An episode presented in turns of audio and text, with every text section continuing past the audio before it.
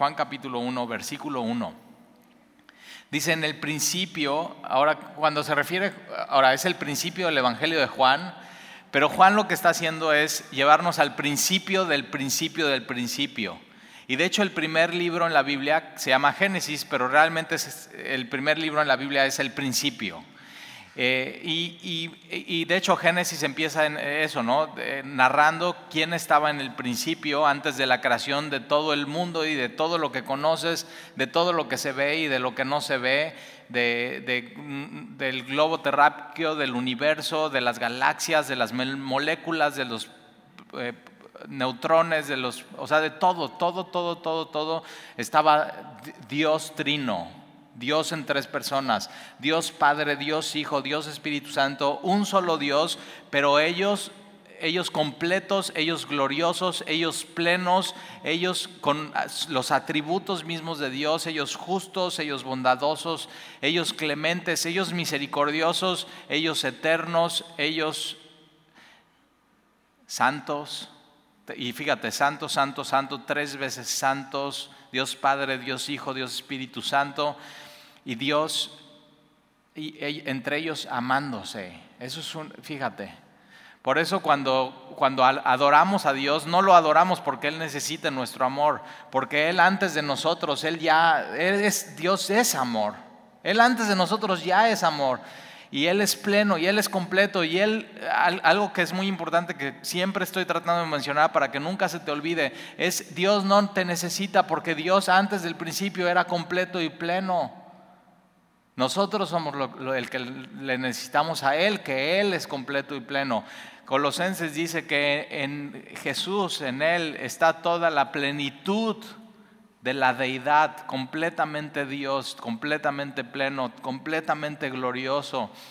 Y entonces en el principio, cuando todavía tú, o sea, tú, tú ni sabías que ibas a existir, es más, todavía no nacía ni tu abuelo, ni tu bisabuelo, ni tu bis, bis, bis, bis, bisabuelo, o sea, no había absolutamente nada. Él estaba a punto de decir, sea la luz para hacerse la luz en el principio.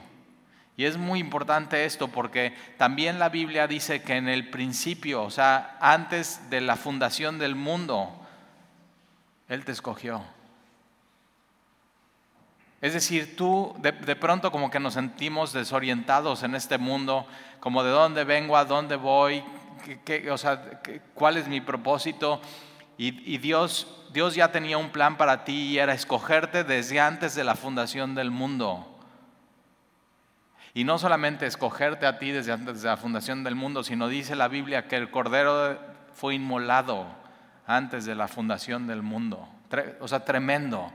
Es decir, el plan de la cruz, Jesús viniendo a la cruz, ese plan ya estaba desde antes del principio, desde antes de la fundación del mundo.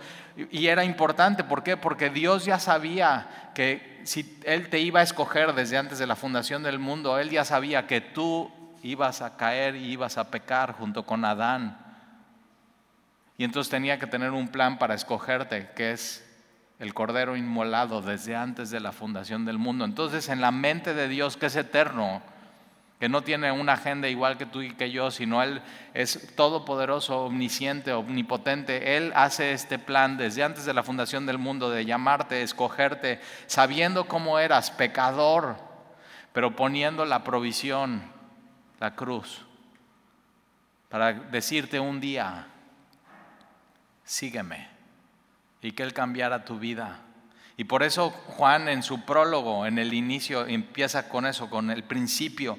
El principio era el verbo y el verbo era con Dios y el verbo era Dios. Y, si has leído Juan capítulo 1, es una obra maestra, es una obra de arte, es, un, es una literatura completamente poética, pero sumamente profunda. Y si sabes a qué se refiere el verbo, el verbo no solamente es, eh, eh, es, esta palabra verbo, sino es la palabra, la palabra, la palabra de Dios. Eh, pero después también sabemos que la palabra, el verbo es Jesús. El verbo se hizo carne y habitó entre nosotros. Y eso es lo que celebramos en Navidad, en que Dios mismo se hizo carne y habitó entre nosotros. Entonces tú y yo podríamos leer el, el versículo 1 de esta manera. En el principio era Jesús. Tremendo, porque hay gente que piensa que, que Jesús inicia o nace con su nacimiento virginal. Y no, Él es antes de todo eso. Él es antes de, él, es, él es antes de María, Él es antes de José, Él es antes de todos los patriarcas, Él es antes de Noé, Él es antes de Adán, Él está antes de la creación del mundo. Él mismo es el verbo que dice sea la luz y, y se hace la luz. Jesús es eterno. Entonces en el principio era Jesús y Jesús era con Dios, habitando con Él en la Trinidad, siendo un solo Dios. Y Jesús, fíjate, era Dios. Esto es, esto es básico, porque si tú no crees que Jesús es Dios, no, o sea, simplemente no hay salvación para tu vida, porque tuvo que morir Jesús mismo siendo Dios encarnado para que tu salvación sea efectiva y sea completa y estés redimido y sea sellado. Jesús es Dios. Ahora esto tiene muchísimo, o sea, si tú ves esto de esta manera, todo va a cambiar en tu vida. Jesús es Dios. Jesús era Dios. Este era en el principio con Dios.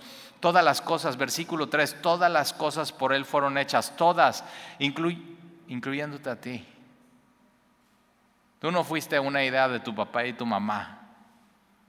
Bueno, igual soñaron y planearon y o, igual no, igual se les chispoteó y ahí saliste. Pero ojo, eh, tú fuiste creado por Jesús. Tú fuiste formado por él. Y no así no fue un accidente, sino fuiste desde antes de la fundación del mundo, él sabía ¿Dónde, ¿En qué vientre te iba a colocar? ¿Dónde te iba a poner? Sus manos te iban a formar. No eres un accidente. Y, entonces por Él todas las, todas las cosas por Él fueron hechas, las que se ven y las que no se ven, dice Colosenses. Me encanta eso, las que se ven, o sea, todo lo que ves, todo lo que ves, el mundo, las galaxias, las estrellas, el mar, las olas reventando en las escolleras, esas grandes piedras, las montañas, los picos, los volcanes, los atardeceres, la luna, el sol, o sea, todas las nubes, las tormentas, el viento, todo. Pero también lo que no, lo que no se ve, la música. Él creó do, re, mi, fa, sol, la, si, do las melodías, los acordes. Por eso, fíjate, y no se ve, por eso cuando estamos cantando canciones y dices, oye, yo me acuerdo de esto cuando era chiquito y poníamos al arbolito y noche de paz y noche de amor, y, y así, y te acuerdas y te dan nostalgia y te dan sentimientos y te dan ganas de llorar, pero te dan ganas de reír. Y fíjate, Dios creó las emociones, lo que, no se ven, y Dios las creó. Dios creó todas las cosas. Dios creó los sabores, no se ven. Pero cuando lo pruebas, sabe. Y son sabores. ¿Qué vas a cenar en Navidad? Dices, pavo, me encanta. Puré de manzana o pierna o guacalao. no, a mí sí me gusta el bacalao. Pero es eso, es típica tía que todos los años hace el bacalao y cada año le queda mejor. O sea, ¿cómo le hacen? O sea, dices cada año y, delicioso. O la ensalada de manzana con crema y un poco de bombones, nuez arriba, ¿qué hace? Y todo esos, todos esos sabores que te hacen, que, o sea, te hacen suspirar y decir, oye, qué, qué, rico, y me acuerdo de eso. Y entonces te acuerdas de los que se nos adelantaron, de tu abuelita, de tus primas, de tus tíos, de así. Y los, esos sabores, Jesús los creó para que los disfrutes y que en medio de eso lo glorifiques. Todo Él lo creó. Nunca te olvides de eso. ¿Quién es Jesús?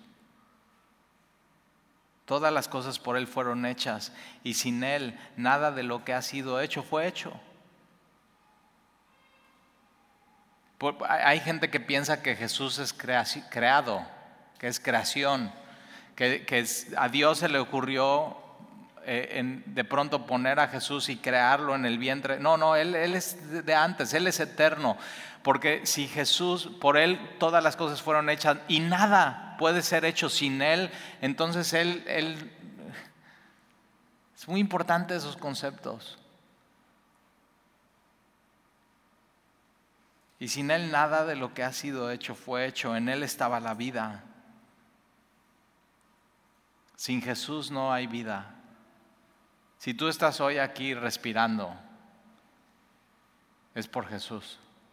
Si tú hoy estás con tus ojos abiertos, es por Él. Si tú hoy espiritualmente has nacido de nuevo y estás vivo, es por Él, es por Jesús.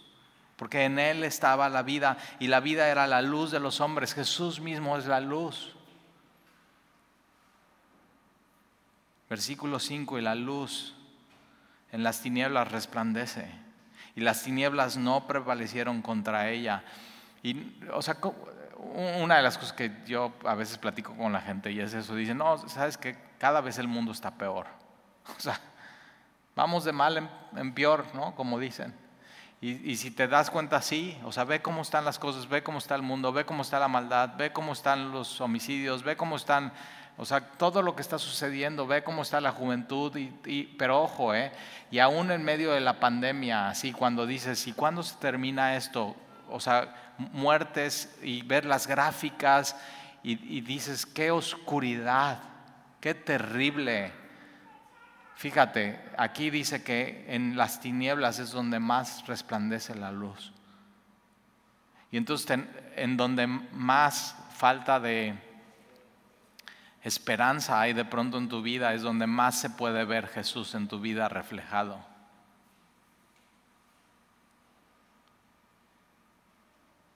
donde más denso. Por eso Dios ahí se encuentra contigo en medio de así la dificultad y la prueba. Ahí se encuentra y de pronto yo eso es lo que he visto que ha pasado este año. Hemos conocido a Dios de una manera que no lo conocíamos. Ha resplandecido de una manera. Por, por eso así cuando alguien le da coronavirus, yo mi oración es Señor, sí, por supuesto, sánalo, ¿no? Sus pulmones, dale sabiduría, si un médico lo está atendiendo, que las medicinas funcionan, pero mi oración ha sido por ti. Señor, revélate a su vida de una manera completamente diferente para que te conozca de una manera más profunda. Eso, porque yo lo he conocido así este año en mi vida, de una manera diferente.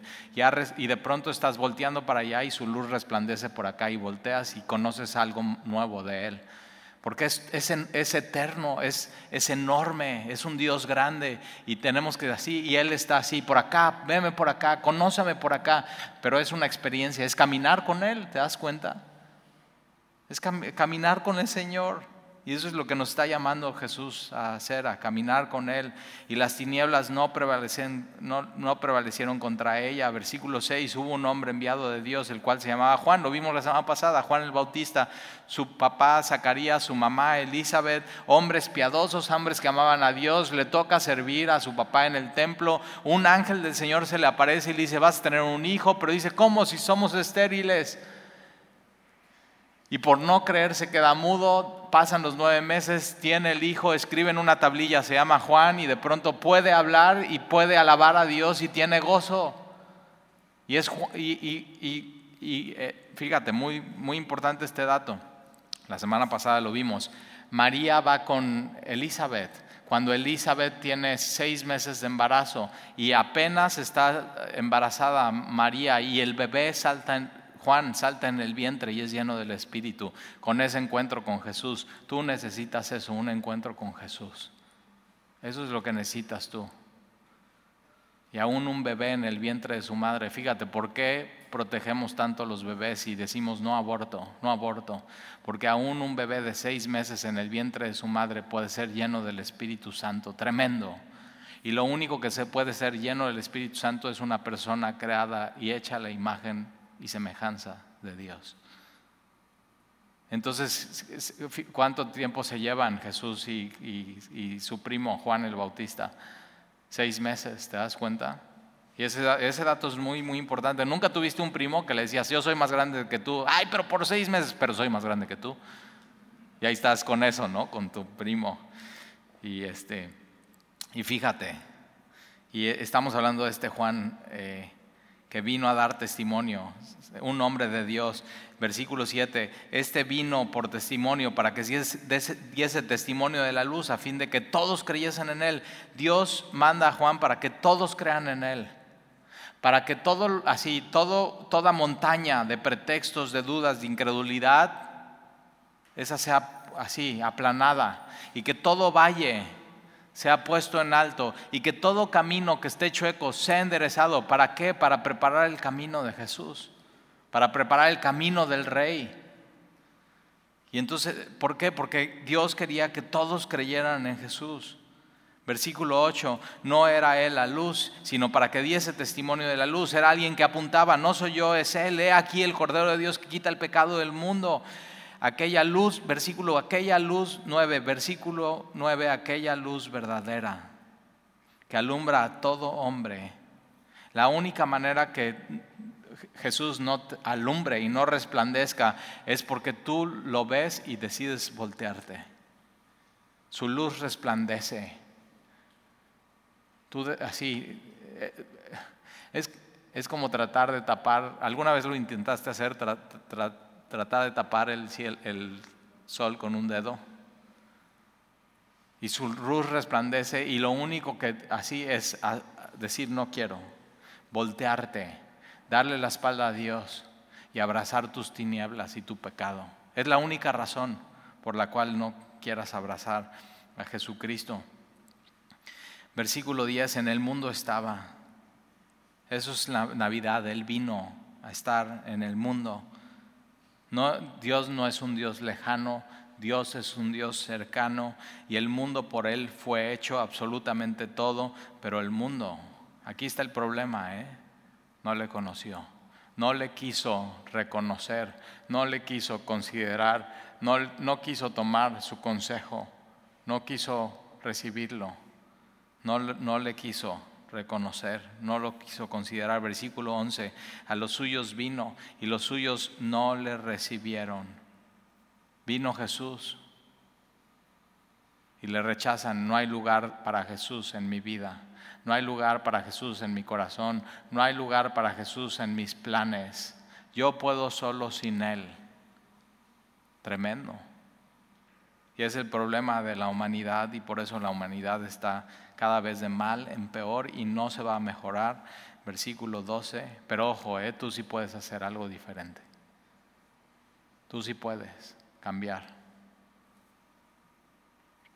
Cuando alguien está muy decepcionado del mundo y de las cosas que suceden, no puede tomar el pretexto de que así está el mundo y entonces seguir siendo como el mundo, sino tienes que tomar eso y decir, no, entonces voy a ser diferente, voy a seguir a la luz. Versículo 12, más a todos los que le, que le recibieron, así como ayer. ¿Quién quiere? Así, tan claro, ¿eh? Somos pecadores, merecemos la muerte. Jesús vino a este mundo, Jesús es Dios, Jesús vino y murió en una cruz por ti. ¿Para qué? Para perdonarte. Si tú quieres hoy recibir perdón, si tú quieres hoy recibir reconciliación con Dios, si tú quieres hoy su paz y paz con Dios, así, levanta tu mano. Y yo estaba ahí parado atrás y de pronto así una persona así, al lado de mí, así, sin saber quién soy yo, está, pum, eso, yo. Es una decisión. ¿Ya tomaste esa decisión en tu vida? Mas a todos los que le recibieron, a los que creen en su nombre, a los que confían en Él como Jesús, como Dios, como el Señor y Salvador, les dio la potestad, el privilegio de ser hechos hijos de Dios. Y Dios así ayer y hoy está quien quiere. ¿Quién quiere? Y así robando los corazones de las personas. Ven, tú, sígueme, tú sí. ¿Quién quiere perdón? ¿Quién quiere misericordia? ¿Quién quiere clemencia? ¿Quién quiere relacionarse conmigo en base a la gracia y no en base a la ley? Síganme, síganme. Ese es, ese es Jesús. Ese siempre ha sido el mismo mensaje, siempre ha sido su mensaje. Lo, tienes que recibir y es de manera personal, porque fíjate, versículo 13, los cuales no son engendrados de sangre, no porque tus papás o tus abuelos hayan sido cristianos, tú eres cristiano en automático, tienes que tomar una decisión tienes que recibirlo.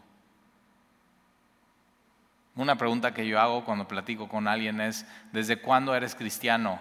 Y cuando me contestan, desde chico, desde bebé, digo, no has entendido. Porque no es por voluntad de sangre, no es por quiénes son tus papás, ni por cuánto tiempo llevas en una iglesia, no es por voluntad de sangre, no es por voluntad de varón, no es porque alguien te quiera convencer, no es porque alguien te diga, es porque el Espíritu Santo te convence. No, es por voluntad ni siquiera de carne, no es por voluntad tuya, no es por obras.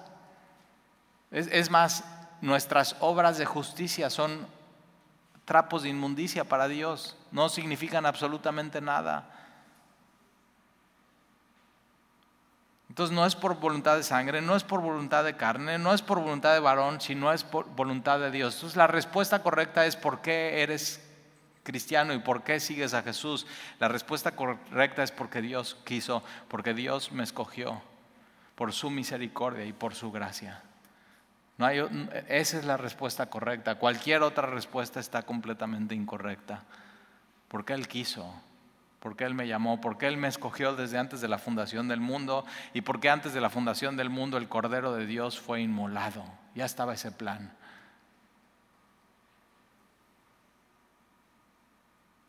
Antes de que tú pecaras, antes de que nacieras, antes de que pecaras, antes de que pudieras hacer una obra buena, Él ya te había escogido y ya a la cruz. Y eso, eso da una tremenda libertad para vivir tu vida y poder decir andar en el Espíritu, simplemente andar en el Espíritu, caminar en su gracia, disfrutar de Él. Versículo 14, y aquel, aquí fíjate, y aquel verbo Jesús fue hecho carne, eso es la encarnación. Versículo 9 dice, aquella luz verdadera que alumbra a todos los hombres venía a este mundo. Versículo 14, y aquel verbo fue, ¿cómo, cómo Dios se vino a manifestar en nosotros. Fíjate, no en un sueño. Yo cuando alguien viene y me dice, Talí, es que tuve un sueño, digo, ¿cuántos tacos te comiste ayer?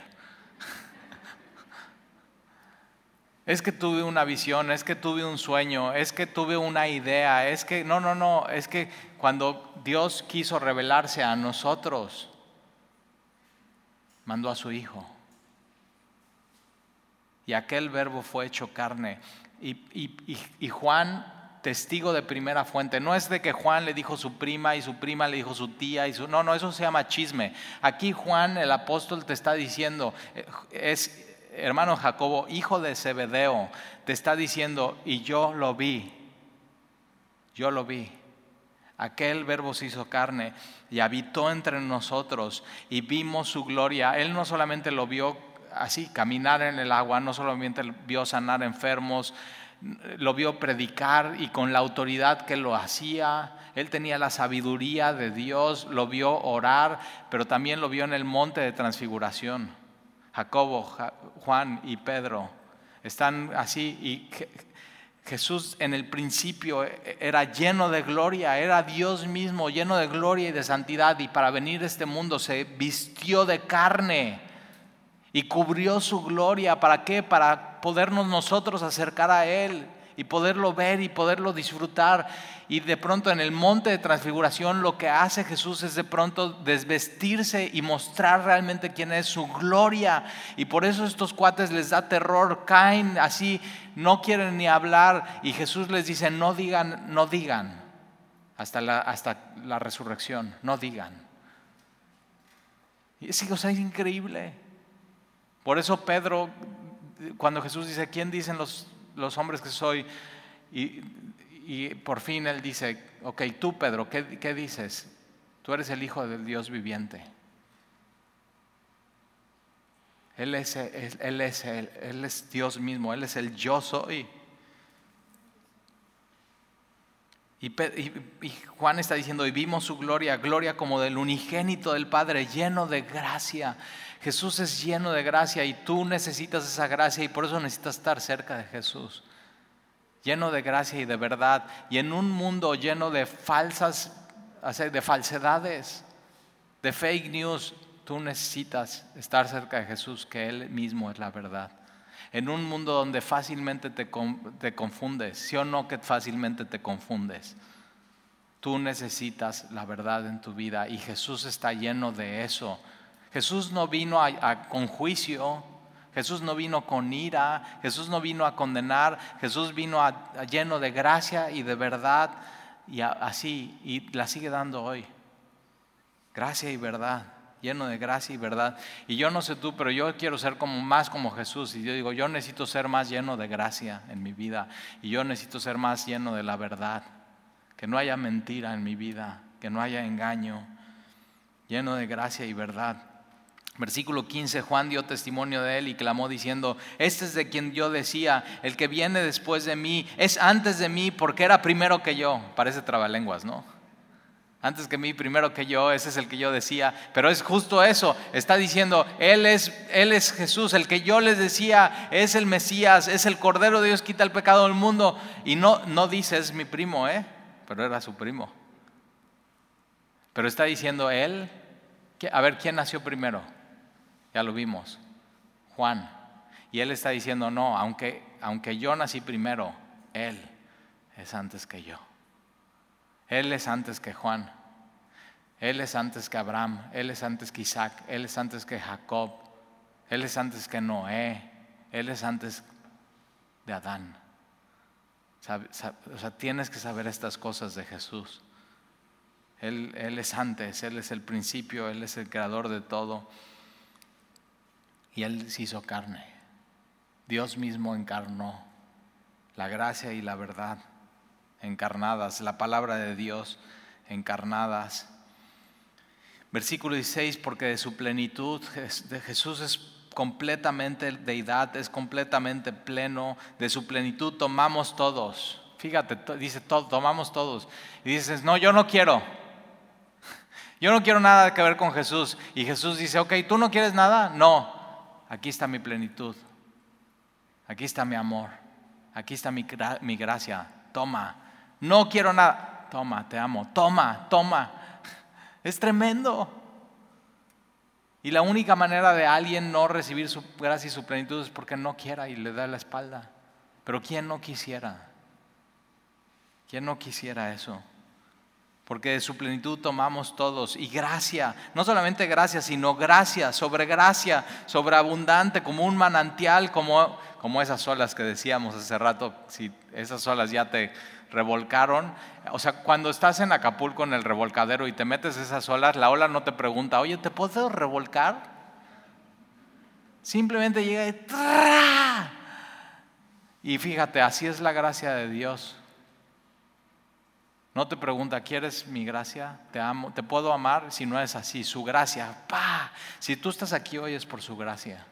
Si tú tienes algo es por su gracia. Si tú tienes una familia es por su gracia. Y así, gracia. ¡pa! ¿No quieres? ¡pa! No, pa, así. ¿Y por qué? Porque Él, él, él te va a alcanzar. Y con lo que alcanza Jesús es con su gracia y con su verdad. Hasta que digas, me rindo. Y entonces ya no te revuelques, sino surfes en las olas de Acapulco y disfrutes su gracia. Disfrutes eso y ya entonces digas, quiero más, quiero más, Señor, dame más, lléname de tu espíritu, necesito más de ti. Y entonces ya eso que antes Dios te quería dar y tú no querías, ahora lo pides. Y dices, más, Señor, quiero más de ti. Y entonces gracia sobre gracia. Versículo 17, pues la ley por medio de Moisés fue dada. Y la ley lo único que hace es mata. O sea, la ley te muestra que eres un tremendo pecador. Por eso no te puedes relacionar con Dios a través de la ley. No se puede. A través de la ley lo puedes conocer y puedes conocer quién eres. Pero la ley vino por medio de Moisés, pero la gracia y la verdad vinieron por medio de Jesucristo. Tú te tienes que relacionar con Dios en base a su gracia. Y eso es por medio de Jesucristo, no en base a la ley, no en base a reglas, no en base a normas, no en, tu propia justicia. A Dios nadie lo vio jamás. Me encanta, la, Biblia es muy clara en muchas cosas. Dice, a Dios nadie le vio jamás. Y entonces, ¿cómo puedes conocer a Dios? Bueno, Él decidió que lo pudiéramos conocer en base a la encarnación de Jesucristo. el unigénito Hijo que está en el seno del Padre le ha dado a, le ha dado a conocer.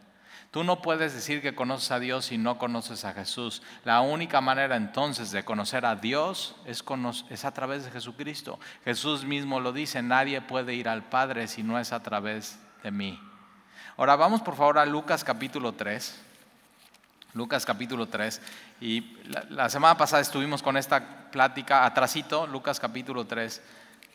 Eh, y, una de las cosas que dice Juan el Bautista es, es importante entender eh, él está preparando el camino y, él, y mucha gente está viniendo a bautizarse con Juan. Pero ojo, eh, Juan solamente puede bautizar con agua.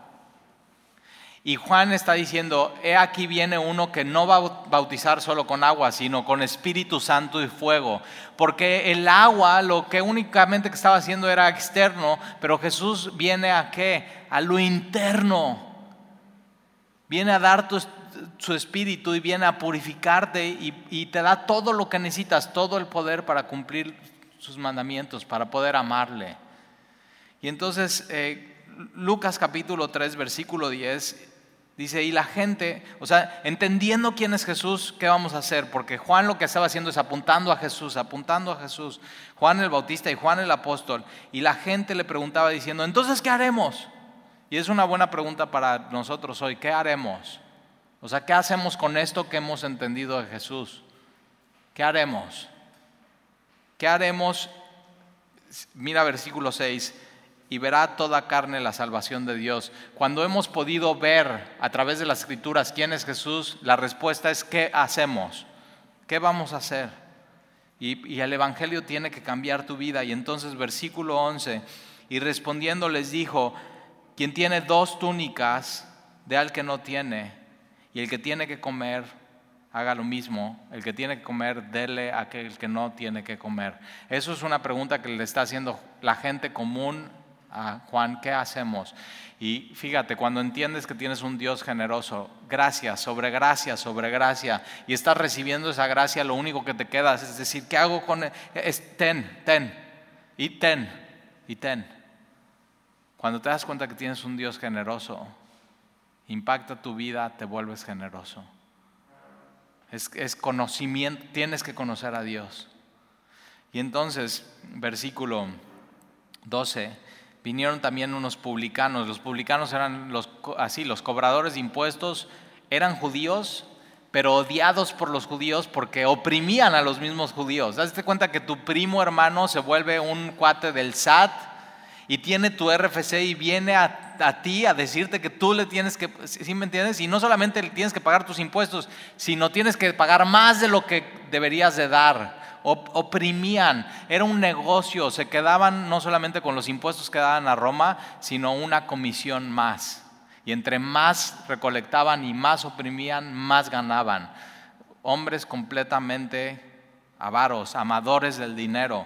Y entonces, pero fíjate, de pronto estos hombres se dan cuenta, yo necesito algo, algo en mi vida. Y alguien está predicando en el desierto y, empiezan a ir a ver quién es este hombre que está diciendo que viene el Mesías, que, viene que hay perdón de pecados, que te tienes que arrepentir. Y hay ah, bautizos así, yo quiero eso. Pero ojo, era solamente un ritual. Lo que él realmente estaba apuntando no era el ritual del amamiento del bautismo, sino a Jesucristo, quien es el que te puede limpiar con Espíritu Santo y fuego. Y entonces eh, vienen estos publicanos. Mateo era un publicano, era un cobrador de impuestos y está cobrando los impuestos y pasa a Jesús y Jesús lo ve y le dice, sígueme, deja todo. Es un gran negocio, su reputación y le sigue no le importa perder todo. Él estaba perdiendo todo en ese momento, pero si te das cuenta estaba ganando todo. Estaba, siguiendo a Jesús. Y ahí lo tienes en la Biblia, el Evangelio de Mateo. Y entonces los publicanos eh, vienen para ser bautizados y dijeron, maestro, ¿qué haremos? Y él les dijo, no exijáis más de lo que está ordenado. O sea, lo que tienes que cobrar, eso cobra. No, no abuses no extorsiones, no oprimes. Si no, haz lo, haz lo que tienes que hacer. Versículo 14. Y también le preguntaron unos soldados. Ahora estos soldados son romanos, ¿eh? Ya estaban viniendo gentiles. O sea, ¿qué onda con ese Juan que está predicando? Es una voz que clama en el desierto. Y fíjate, no era en una sinagoga, era en el desierto. Y Dios de pronto te encuentra en lugares que ni te imaginas. Así. Y vienen estos soldados. Ahora, tú dices, no, es que aquí el gobierno es bien corrupto. O sea, México siempre hemos tenido fama de corruptos y, todos son corruptos y así. Y, tú crees, o sea, tú qué crees que aquí en el Imperio Romano, ¿cómo era la, cómo era la cosa? O sea, la corrupción no es, no es un problema de nuestro tiempo, de nuestro país o de nuestra cultura, es un problema del corazón humano. Y entonces vienen estos soldados diciendo, ¿y nosotros qué haremos? Y él les dijo, no hagas extorsión a nadie, o sea, no seas corrupto. Punto, así, ¿eh? Este, o sea, Juan no tenía pelos en la lengua, así, ¿qué hago? No, eres un corrupto, no seas corrupto. Corrupción es robar. Estás tomando un dinero que no te corresponde. Y entonces, ahora estos soldados podían agarrar la espada y decir, ¡pum! Ahora lo, lo hicieron, ¿eh? Mataron a Juan por eso, por decir y llamar a la gente al arrepentimiento. Pero si Dios nos pide hacer eso, ¿qué? O sea, aunque nos corten la cabeza. Y acuérdate, Juan, cuando le cortan la cabeza y muere, lo siguiente que él ve es de su primo. Inmediatamente después de la muerte viene el juicio. Y ya, vida eterna, ahí está Juan. Bien, buen siervo y fiel. Dijiste así, la verdad hasta el final. Y fíjate, Juan nunca se vistió fashion, estuvo en el desierto, nunca tuvo una casa, nunca tuvo una esposa, nunca tuvo una familia, pero una vida plena. Y Jesús habla de Juan y dice, es uno de los profetas más grandes que ha habido en la historia. Así le echa un piropo a Juan. Pero dice, ¿eh? pero ustedes, nosotros, que tenemos a Jesús y el Evangelio, tenemos algo mayor que eso. Tremendo. ve, la gracia, o sea, la, la gracia de Dios y la gracia de Dios para con nosotros. Y entonces nosotros no hagas extorsión a nadie, ni calumnias, es decir, no le plantes una espada a alguien que no trae una espada, no le levantes falso testimonio a nadie. Y ve esta frase, ¿eh? contentaos con vuestro salario. El problema de la corrupción es un problema de amor al dinero. Quieres más. Alguien que es corrupto es porque quiere más. Es un tema de avaricia. Y les dice a los soldados, hagan eso. Y me imagino así estos soldados, quitándose la armadura, quitándose la espada, quitándose las botas, bajando al río Jordán y Juan así bautizándolas. Va. Tremendo. Y todos viendo, ¿eh? Todos viendo. Entonces, fíjate, el Evangelio exige un cambio en tu vida. No puedes vivir igual. Y por eso hay gente que no quiere a Jesús. Ahora, Lucas capítulo 5, allá adelantito, dice versículo 1, aconteció que estando Jesús junto al lago de Genezaret, él creó el lago de Genezaret. ¿Sabías que el lago de Genezaret es el lago más eh, eh, que, que, está más abajo de agua dulce en el universo? Y está rodeado de montañas para que de pronto de la nada el aire que venga del Mediterráneo haga una corriente y se arme una en medio de eso un micro así una microtormenta. Y entonces y, quién crees que arma eso cuando los discípulos van en el en el barco y Jesús va con ellos Jesús se duerme y viene esta tormenta. Quién crees que lo hace Jesús no solamente es el creador del lago de Genesaret, sino Él sustenta el lago de, Genesaret. Y Él está ahí, con, Él sí, el creador de todo, el artista de todo, se hace parte de la obra. Eso es Navidad. Tanto nos ama Dios, que aquel que había firmado el cuadro de pronto se mete en el cuadro para salvarnos. No tendría por qué, ¿eh? y lo hace. Y, Pedro, este hombre Pedro, entiende, entiende cosas. Y entonces está Jesús en el lago de Genesaret, el gentío se agolpaba sobre él para oír la palabra de Dios, él mismo es el verbo encarnado, él mismo es la palabra de Dios encarnada, y vio dos barcas que estaban cerca de la orilla del lago, de, la madera de las barcas, ¿quién crees que las hizo? Él, esos árboles. Y estaban cerca de la orilla del lago los pescadores habiendo descendido de ellas, lavaban sus, redes, entonces habían navegado y tratado de pescar toda la noche y entrando en, una de aquellas barcas, la cual era de Simón, Simón Pedro, le rogó que la apartase de, tierra un poco y sentándose enseñaba desde la barca a la multitud. Una de las cosas que pasan ahí en Genezaret es que tú tienes el, vamos a decir, eh, sería lo inverso de aquí, tienes la montaña, tienes el lago, Jesús se pondría en la barca, el viento dando a su espalda hacia allá, y él lo que está hablando se hace un auditorio, como esto ha sido de pronto a los circos que están así, pero entonces se hace un auditorio y Jesús lo que está hablando sin necesidad de micrófono puede decir algo y el de hasta atrás escuchar claramente. Él es el creador del viento, de la montaña, de la barca. Y todos están escuchando. Fíjate, Él pone eso, pone un escenario en Genezaret para escuchar la predicación. Este es, este es Jesús. Y entonces se sienta en la barca, versículo 4, y cuando termina de hablar, dijo a Simón, boga mar adentro y echa vuestras redes para pescar. Respondiendo Simón, ahora fíjate, Jesús escoge la barca de Pedro.